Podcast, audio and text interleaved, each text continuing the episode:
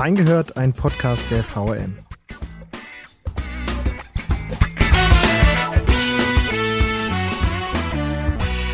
Seit Jahren wird über das Silvesterfeuerwerk diskutiert. Oft kontrovers und emotional. Um dem Thema ein wenig die Emotionalität aus den Segeln zu nehmen, versuchen wir heute sachlich und nüchtern übers Böllern zu sprechen. Wir haben reingehört. Herzlich willkommen zu einer neuen Folge von Reingehört. Mein Name ist Helen Phoebe Schuckert. Und mein Name ist Puja Kasasi. Umweltverbände und die Gewerkschaft der Polizei sind dafür, der Deutsche Städte- und Gemeindebund unter anderem aber gegen ein generelles Böllerverbot. Doch auch die Städte haben zumindest Verbotszonen erklärt, wo Böllern absolut tabu ist. In Darmstadt ist das der Luisenplatz und die Mathildenhöhe in Mainz die Altstadt. Und ich als großer Feuerwerksfanatiker versuche Phoebe heute darzulegen, wieso das Lichterspektakel an Silvester doch nicht so schlecht ist wie sein Ruf. Und ich werde Puja versuchen zu erklären, warum zumindest das private Feuerwerk völlig überflüssig und gefährlich ist. Einfach wird zumindest nicht, für keinen für uns. Schauen wir mal, was bei rumkommt. Man hört ja immer vom Argument, dass das nicht gut für die Umwelt sei. Ja, das stimmt, dass Böller nicht so gut für die Umwelt ist, aber im Vergleich nicht so schlecht wie ihr Ruf.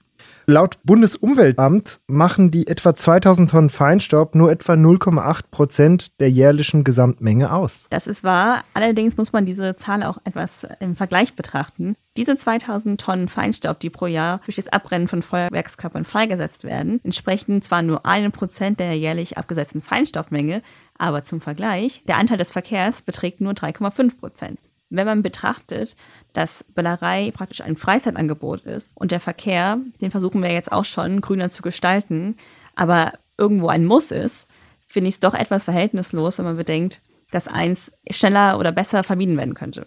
Ja, der Unterschied ist aber, dass Verkehr halt jeden Tag stattfindet und das Böllern wirklich, da handelt es sich um wenige Stunden, wenn überhaupt. Und äh, die fossilen CO2-Emissionen aus Feuerwerk entsprechen einem Anteil von 0,00013 Prozent an den jährlichen hier in Deutschland ausgestoßenen Treibhausgasen. Das heißt, der Beitrag von Feuerwerk zum Klimawandel ist damit verschwindend gering im Gegensatz zum Auto.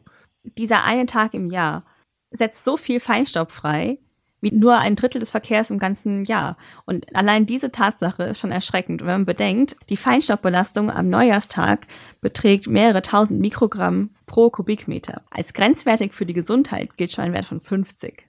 Jetzt mal abgesehen von den ganzen vermeintlichen gesundheitlichen Risiken, wie gesagt, es handelt sich nur um wenige Stunden bei dem Ganzen, findet häufig auch eine Vermischung mit dem Thema Klimawandel statt. Um damit dem Gerücht aufzuräumen, äh, Feinstaub ist kein Treibhausgas und es gibt keinen eindeutigen Zusammenhang zwischen Schwebeteilchen und der Erderwärmung.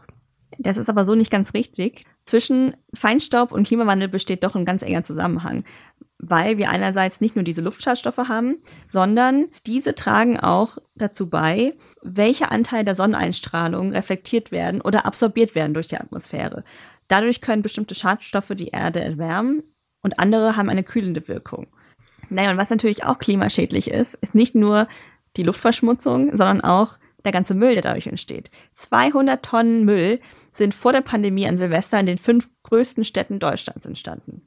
Das meiste davon wird ja wohl Plastik, Pappe, nicht recycelbarer Restmüll sein.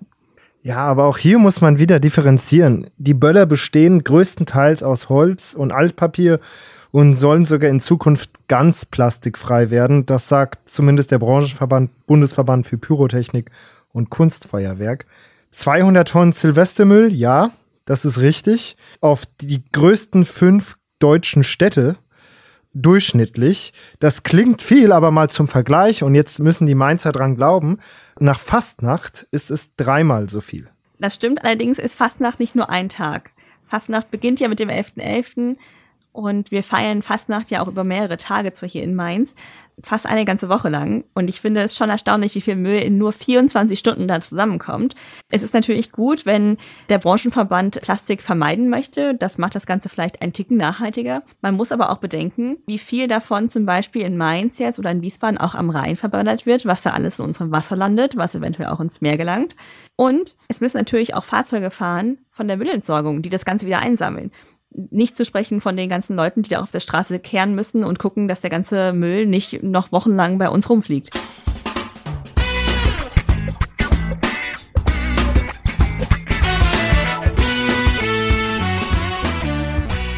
Ich denke, Böller-Fanatiker würden sich von einem Verbot aber auch nicht abschrecken lassen. Das hat vor allem die Zeit in der Corona-Pandemie gezeigt.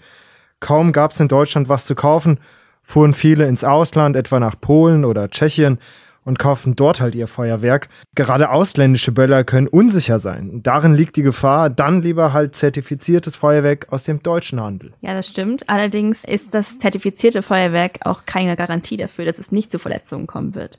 Denn einerseits haben wir die Verletzungen an den Händen, wenn zum Beispiel Kinder probieren, einen Blindgänger, also ein Feuerwerk, was angezündet wurde, aber nicht explodiert ist, nochmal anzuzünden da ist die Gefahr, dass dann die ganze Hand verletzt werden kann, wenn das Feuerwerk dann doch plötzlich äh, in der Hand explodiert, während man versucht es zu entzünden. Und andererseits, es kommt nicht nur beim Anzünden zu Verletzungen durch Böller, sondern Böller werden auch auf andere Menschen geworfen, auf Autos. Ich selber habe schon mal einen Böller in Frankfurt an den Knöchel bekommen, mitten in der Menschenmenge, ich weiß nicht woher. Und Allein schon, wenn Bälle auch auf Autos geworfen werden, könnten Autofahrer sich dadurch erschrecken. Sie könnten das Lenkrad rumreißen und vielleicht einen Unfall bauen, in Radfahrer rein, andere Fußgänger oder schlimmstenfalls auch eine Mauer oder in ein Haus reinfahren. Natürlich sind das tragische Fälle, die es gibt, aber es bleiben Gott sei Dank Einzelfälle. Ohnehin ist es so, dass viele Großstädte mittlerweile Böllerverbotszonen ausgesprochen haben, damit einfach die Gefahren minimiert werden können. Beispielsweise in Stadtwäldern, in Parks, in, in Nähe kritischer Infrastruktur, Krankenhäuser, in historischen Stadtkernen.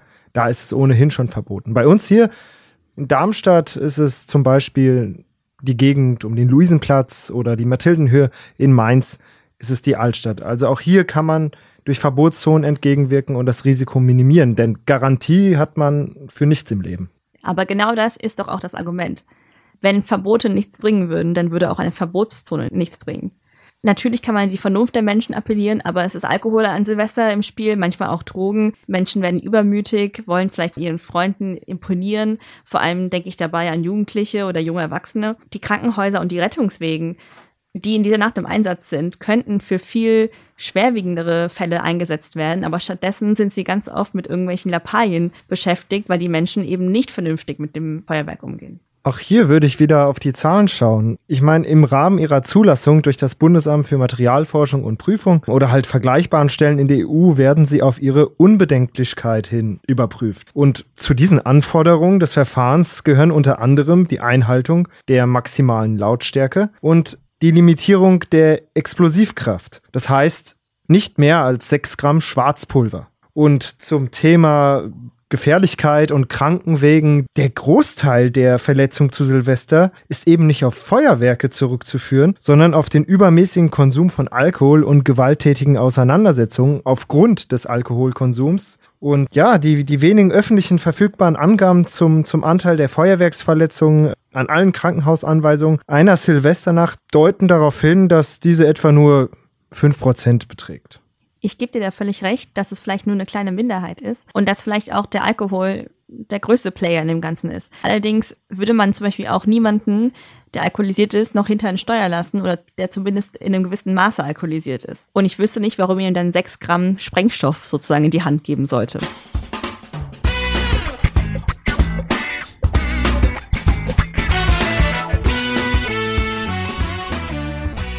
Falls ihr Kritik und Anregungen für uns habt, schickt uns die gerne an audio.vrm.de oder kommentiert unsere Postings auf Social Media. Jetzt zu dem vielleicht für mich wichtigsten Aspekt beim Böllerverbot, das Tierwohl. Ich hatte schon mehrere Hunde und für die war das immer schlimm an Silvester, wenn das Böllern losging. Das fängt schon mittags an mit dem einen einzelnen Böller, der vielleicht in der Nachbarschaft hochgeht, der für die Hunde natürlich auch völlig aus dem Nichts kommt. Viele Haustiere verstecken sich. Ich musste teilweise auch in dem Keller mit dem Hund sitzen, laute Musik anmachen. Und natürlich besteht auch immer die Gefahr, dass äh, Hunde zum Beispiel beim Spazierengehen entlaufen, wenn sie nicht alleine sind, ein Böller hochgeht, sie sich erschrecken. Deswegen appellieren Tierschutzverbünde auch immer an Hundebesitzer, ihren Hund nur mit Leine laufen zu lassen an Silvester und natürlich auch immer mit einem Halsband mit einer entsprechenden Marke, damit, falls der Hund gefunden wird, klar ist, wer der Besitzer ist. Hier muss man auch wieder differenzieren mein Lieblingswort heute. Zu Unrecht wird die Vielfalt pyrotechnischer Effekte oftmals auf das Böllern reduziert. Feuerwerk ist nicht nur laut, sondern ebenso farbenfroh, verspielt und ja, elegant. Aus guten Gründen ist der Knall dennoch ein zentrales Element darin.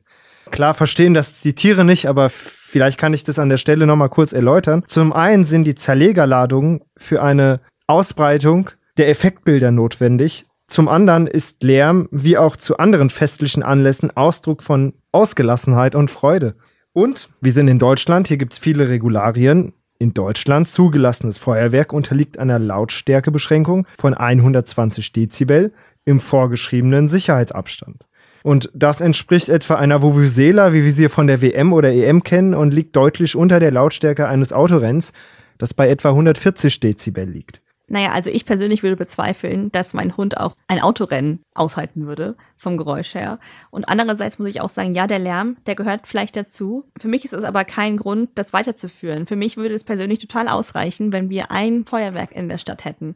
Zum Beispiel eins in Mainz, eins in Wiesbaden, eins in Darmstadt, das von der Stadt oder einer zentralen Stelle veranstaltet wird und somit keine privaten Böller mehr notwendig sind. Weil, ja, ein Böller hat vielleicht eine gewisse Lautstärke und die ist reguliert. Aber ich weiß nicht, wie viele hundert Böller in einer Minute während der Silvesternacht hochgehen. Und das multipliziert sich natürlich. Das Argument, es ist erlaubt und es wird ja reguliert, das ist nicht ausreichend genug. Denn Hunde und auch Katzen hören um Vielfaches besser als wir. Ich denke, jeder von uns, der schon mal neben einem Böller gestanden hat, der hochging, weiß, wie laut das sein kann. Und vor allem in der Stadt kann das auch gut schallen, weil die Gebäude hoch sind. Und jetzt stellen wir uns mal vor, unser Gehör wäre noch um einiges besser. Wahrscheinlich würden wir erstmal alle erschrecken. Klar, plötzlich auftretende Geräusche wie Knalleffekte von Feuerwerk können ein, nennen wir es mal, Störimpuls sein, für Wildtiere, aber auch für Haustiere. Ihre Reaktionen darauf variieren, teilweise auch innerhalb derselben Spezies, zwischen Flucht, Wachsamkeit und Desinteresse, wie es bei unseren Katzen der Fall ist. Die Erfahrungen mit dem Einsatz von Pyrotechnik in der Flugsicherheit oder Pyrotechnik in der Fischzucht zeigen, dass die damit adressierten Tierarten nur dann wirksam vom jeweiligen Schutzgut ferngehalten werden können, wenn Feuerwerkslärm über mehrere Wochen zielgerichtet und wiederkehrend auftritt. Ist das Silvester der Fall? Eher nicht. Wie gesagt, es ist ein Tagesphänomen und ähm, dieser Effekt wird in der Silvesternacht nicht erreicht. Und auch interessant, Verhaltensbeobachtungen von Vögeln in der Silvesternacht belegen, dass die meisten Tiere etwa eine Stunde nach Mitternacht zu ihrem Normalverhalten zurückkehren. Auch die Individuen, welche Feuerwerk ausweichen, finden sich in der Regel zwei bis drei Tage später am Ort des Geschehens ein. Haustiere, die haben im Vergleich zu Wildtieren geringere Ausweichmöglichkeiten, die können nicht einfach wegrennen oder wegfliegen. So reagieren lärmempfindliche Hunde sensibel bei Gewitter, Jagd und auch eben Feuerwerk. Längerfristige Beeinträchtigungen des, des ja, Wohlergehens sind jedoch äußerst selten und die Rückkehr zum Normalverhalten erfolgt im Mittel ein bis zwei Stunden nach dem Lärmereignis. Präventives Training und spontane Gegenkonditionierung können die Lärmtoleranz der Tiere wirksam schützen. Das stimmt. Das habe ich auch schon erlebt, dass Hunde das gar nicht stört, wenn es ein Feuerwerk gibt, weil sie einfach schon von klein auf ähm, damit aufgewachsen sind. Allerdings finde ich es trotzdem schwierig, wenn man sagt, dass Hunde ein bis zwei Stunden später wieder zu ihrem Normalverhalten zurückkehren. Also der Hund bei uns ist extrem gestresst und selbst im Sommer oder während des ganzen Jahres, wenn wir unterwegs sind und ein Auspuff knallt oder irgendwelche anderen lauten Geräusche sind, die plötzlich auftreten, hätte ich den Hund nicht an der Leine, wäre der Hund weg. Das ist schon auf jeden Fall ein Stress und wenn sie fängt an zu zittern, natürlich brechen Hunde jetzt nicht in Schweiß aus, aber man sieht es einfach, wie gestresst der Hund in dem Moment ist. Und das ist einfach etwas, wo ich bedenke, ist das so notwendig? Auch für andere Tiere. Wir könnten zum Beispiel noch über Kühe und Pferde sprechen, die dabei Angst bekommen können. Die stehen vielleicht auf der Weide, schlimmer noch, sie stehen im Stall, sind vielleicht angebunden. Bei Kühen wird ja jetzt die Anbinderhaltung verboten, aber das gab es ja auch in den letzten Jahren noch. Bei Pferden, die stehen in der engen Box, bekommen Angst, Panik, können nicht ausbrechen. Vielleicht büchsen sie auch von der Weide aus, rennen auf die Autobahn. Also da kann ja alles Mögliche passieren. Und ich denke, man muss es immer noch im Verhältnis sehen, ist das unser Spaß wert? Ja, der Lärm gehört dazu und auch ich finde Feuerwerk zum Ansehen schön. Ich frage mich halt nur, ob das sein muss. Also wie gesagt, den Verkehr zum Beispiel können wir nicht vermeiden oder teilweise nur vermeiden. Aber Böllern, ich rede jetzt auch nicht von der Lasershow, sondern ich rede nur davon, dass man privates Feuerwerk eindämmt. Klar kann man darüber spekulieren, wie es dem Pferd oder der Kuh geht. Das ist auch wichtig und richtig. Letztlich fehlen uns dafür aber meines Wissens nach die wissenschaftlichen Belege.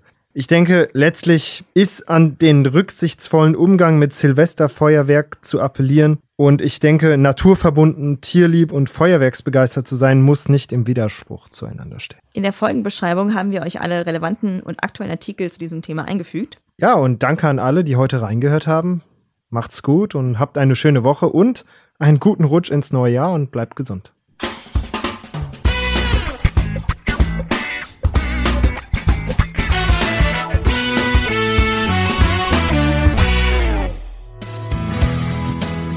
Reingehört ist eine Produktion der VRM von Allgemeiner Zeitung, Wiesbadener Kurier, Echo Online und Mittelhessen.de. Redaktion und Produktion die VolontärInnen der VRM. Erreicht uns per Mail an audio.vrm.de.